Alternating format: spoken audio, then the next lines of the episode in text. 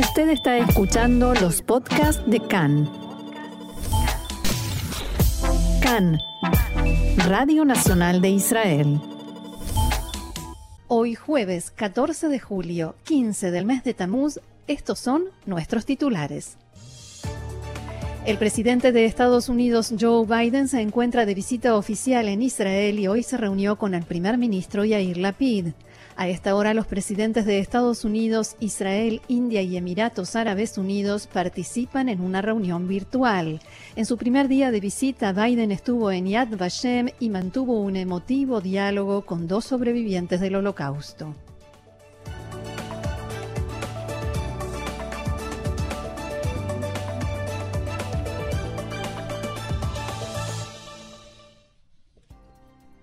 Vamos entonces al desarrollo de la información. El, primer ministro Yair Lapid y el presidente de Estados Unidos, Joe Biden, se reunieron este mediodía en el Hotel Waldorf Astoria en Jerusalén y dialogaron ambos solos durante 45 minutos y después con las dos delegaciones que acompañan respectivamente a ambos. Al término de la reunión, Biden dijo que conversaron sobre la relación y la amistad que se está gestando entre ellos y que en este diálogo sincero que hubo entre ambos, en palabras del presidente, él se comprometió en nombre del gobierno norteamericano a preservar la seguridad de Israel. Hablamos sobre los problemas y las oportunidades que hay en Medio Oriente, dijo Biden. Lapid señaló que durante la conversación también hablaron sobre Arabia Saudita y la necesidad de conformar una coalición de países moderados en la región que enfrente a Irán. Hablamos sobre la amenaza iraní. Nosotros creemos que no es solo una cuestión israelí, sino del mundo entero. Palabras de Yair Lapid. Khan pudo saber que en algunos de los temas que trataron Biden y Lapid en la reunión tienen que ver, por supuesto, con Irán. Lapid le dijo a Biden que hay que establecer una línea roja, un momento límite en el que se den por terminadas las negociaciones por el acuerdo nuclear. Biden reiteró que él sigue creyendo en la vía diplomática, aunque sí mencionó cierta fecha límite o cantidad de tiempo. Lapid pidió que el tema vuelva al Consejo de Seguridad de la ONU y que Estados Unidos, junto con Israel, establezcan una amenaza militar creíble frente al régimen iraní. También dialogaron sobre las relaciones entre Israel y Arabia Saudita, que se están estrechando. En cuanto al tema palestino, pudimos saber que Biden le pidió a Lapid que no haya sorpresas por parte de Israel, a lo cual el primer ministro israelí respondió que Israel no se comporta de esa manera y describió la cantidad y cuáles son las medidas que Israel está tomando en beneficio de la economía de los palestinos, tanto en la margen occidental como en la franja de Gaza, al tiempo que dijo que espera ver una mayor cooperación económica con la autoridad palestina. Khan pudo saber también que buena parte del encuentro entre Yair Lapid y Joe Biden estuvo dedicado a la política, política interna de sus respectivos países. Ambos están en campaña de cara a elecciones que casualmente se llevarán a cabo en noviembre y con perspectivas poco claras. Después de la reunión, los mandatarios tenían previsto iniciar de inmediato el encuentro virtual en el que están participando ahora con representantes de Emiratos Árabes Unidos, los presidentes de Emiratos Árabes Unidos y la India, pero las autoridades indias cometieron un error respecto del horario, sencillamente se confundieron y el encuentro se retrasó. Este, esta reunión se lleva a cabo en el marco, como decíamos, del nuevo foro denominado I2U2.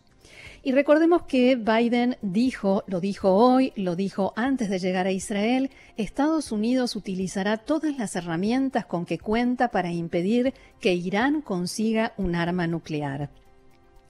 Más allá de lo que muchos analistas creen, o sea que ya es tarde para eso y lo escuchábamos en una entrevista ayer aquí en Cannes, también hay que señalar que a pesar de que Estados Unidos e Israel están de acuerdo en este principio básico, en otros puntos hay disidencias y no son menores. Por ejemplo, ¿qué significa que Estados Unidos utilizará todas sus herramientas? ¿Aviones de combate norteamericanos van a atacar instalaciones nucleares iraníes en caso necesario?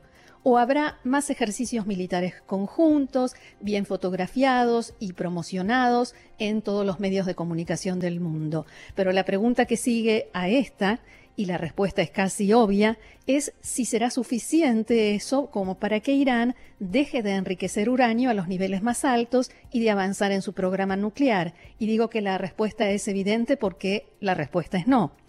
Otro punto en el que Israel y Estados Unidos no coinciden, por supuesto, es el del acuerdo nuclear y las negociaciones entre Irán, Estados Unidos y Europa. Las negociaciones, como sabemos, están estancadas, Irán pone todo tipo de obstáculos y plantea más y más exigencias. En Israel querrían que se establezca un calendario para estas conversaciones, una fecha límite. En la Casa Blanca, por el contrario, y como lo, mencionábamos hace instantes, dicen mientras haya posibilidades, hay que seguir por la vía diplomática y realmente quieren firmar un acuerdo nuclear, no esconden este hecho, ya sea uno nuevo o volver a activar el acuerdo nuclear de 2015, a pesar de que ya no es relevante porque Irán avanzó muchísimo en su desarrollo nuclear desde que Trump se retiró en forma unilateral del acuerdo. Tercer punto de discordia entre Israel y Estados Unidos es el Plan B, ¿Qué hacer si no se llega a ningún entendimiento y no se firma el acuerdo nuclear con Irán? Sobre esto en la Casa Blanca no abren demasiado el juego, precisamente por lo que decía recién, porque quieren seguir esperando. Y más allá de las declaraciones de Biden sobre su intención de impedir que Irán tenga armamento nuclear, todavía no hemos mencionado, y tampoco él lo hizo, la actividad terrorista regional de la República Islámica, su presencia militar en las fronteras con Israel o sus intentos, que Israel viene moderando con constantes e intensos ataques aéreos según informes de la prensa extranjera. Sigamos los intentos de Irán por entregar armamento de avanzada a la organización Hezbollah en el Líbano, de los cuales, también según medios extranjeros, se encarga Israel, la nefasta influencia e injerencia iraní en la política y la economía de países como el Líbano, Irak y Yemen, especialmente en este último, donde en el mejor de los casos en estos países no se logra formar gobierno y la crisis económica alcanza niveles inéditos y en el peor una guerra devastadora. Sin olvidarnos, por supuesto, de Siria, un país donde cientos de miles de civiles fueron masacrados en una guerra civil en la que Irán tuvo y tiene intervención. De todos modos, el diálogo entre Israel y Estados Unidos siempre está abierto y más aún con un presidente que, como veremos en algunos minutos, no judío se define a, sí mismo como no judío pero sionista. Seguimos con más información. En el marco de la visita del presidente Biden a la región, la cadena norteamericana CNN informó en las últimas horas que Arabia Saudita anunciará esta semana que los vuelos comerciales hacia y desde Israel podrán atravesar su espacio aéreo. Además, el reino saudí permitirá a los ciudadanos que ciudadanos israelíes musulmanes puedan viajar a la Meca en vuelos charter directos para cumplir con el precepto islámico del Hajj, la peregrinación.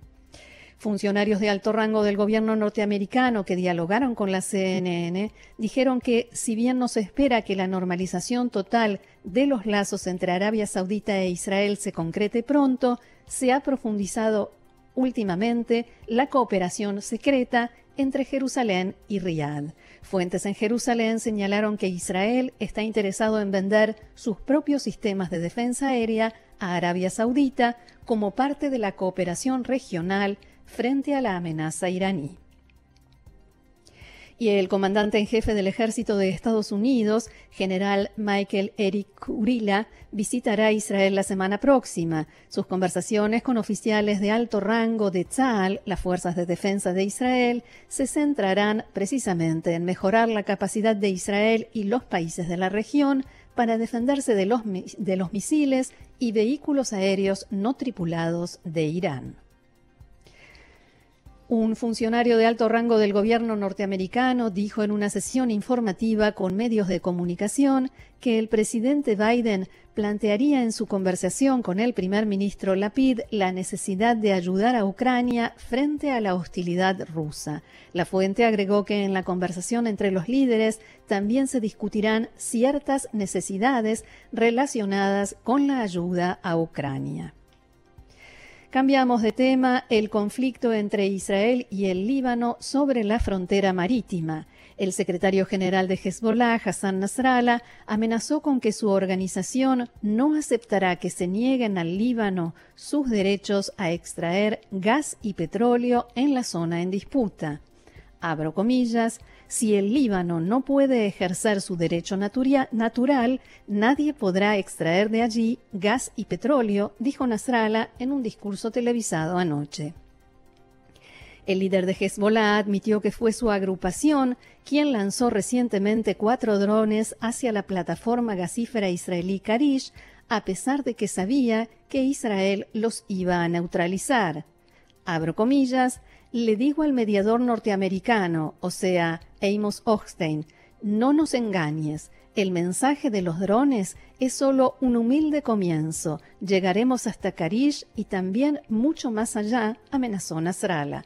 Esto a pesar de que las autoridades libanesas de mayor rango, incluido el propio primer ministro interino Najib Mikati, intentaron recientemente en diversas declaraciones alejarse de Nasrallah y sus amenazas. El Líbano está en una gravísima crisis económica, no importa cuántas veces lo digamos y cuántos superlativos usemos, nunca será suficiente para describir la situación actual de los ciudadanos libaneses. Por tanto, el gobierno interino libanés tiene muchísimo interés en resolver el conflicto con Israel por la vía diplomática, no solo porque no está en condiciones de enfrentar una guerra, sino también y en la misma medida porque desea dejar atrás este proceso y comenzar a explotar sus recursos energéticos para obtener beneficios y así aliviar en lo posible la situación del país. Otro tema, Israel está estudiando la posibilidad de que palestinos, habitantes de la margen occidental, puedan viajar fuera del país desde el aeropuerto Ramón en la zona de Eilat. Según pudo saber Khan, de acuerdo con este plan, los palestinos llegarían hasta el aeropuerto a través de un paso seguro. El ministro de Defensa, Benny Gantz, apoya la idea, pero condiciona su puesta en práctica a que el presidente de la autoridad palestina, Mahmoud Abbas, no actúe contra Israel en la Corte Penal Internacional de La Haya y continúe luchando contra el terrorismo. Una información del ámbito local, no muy alentadora, debo decir.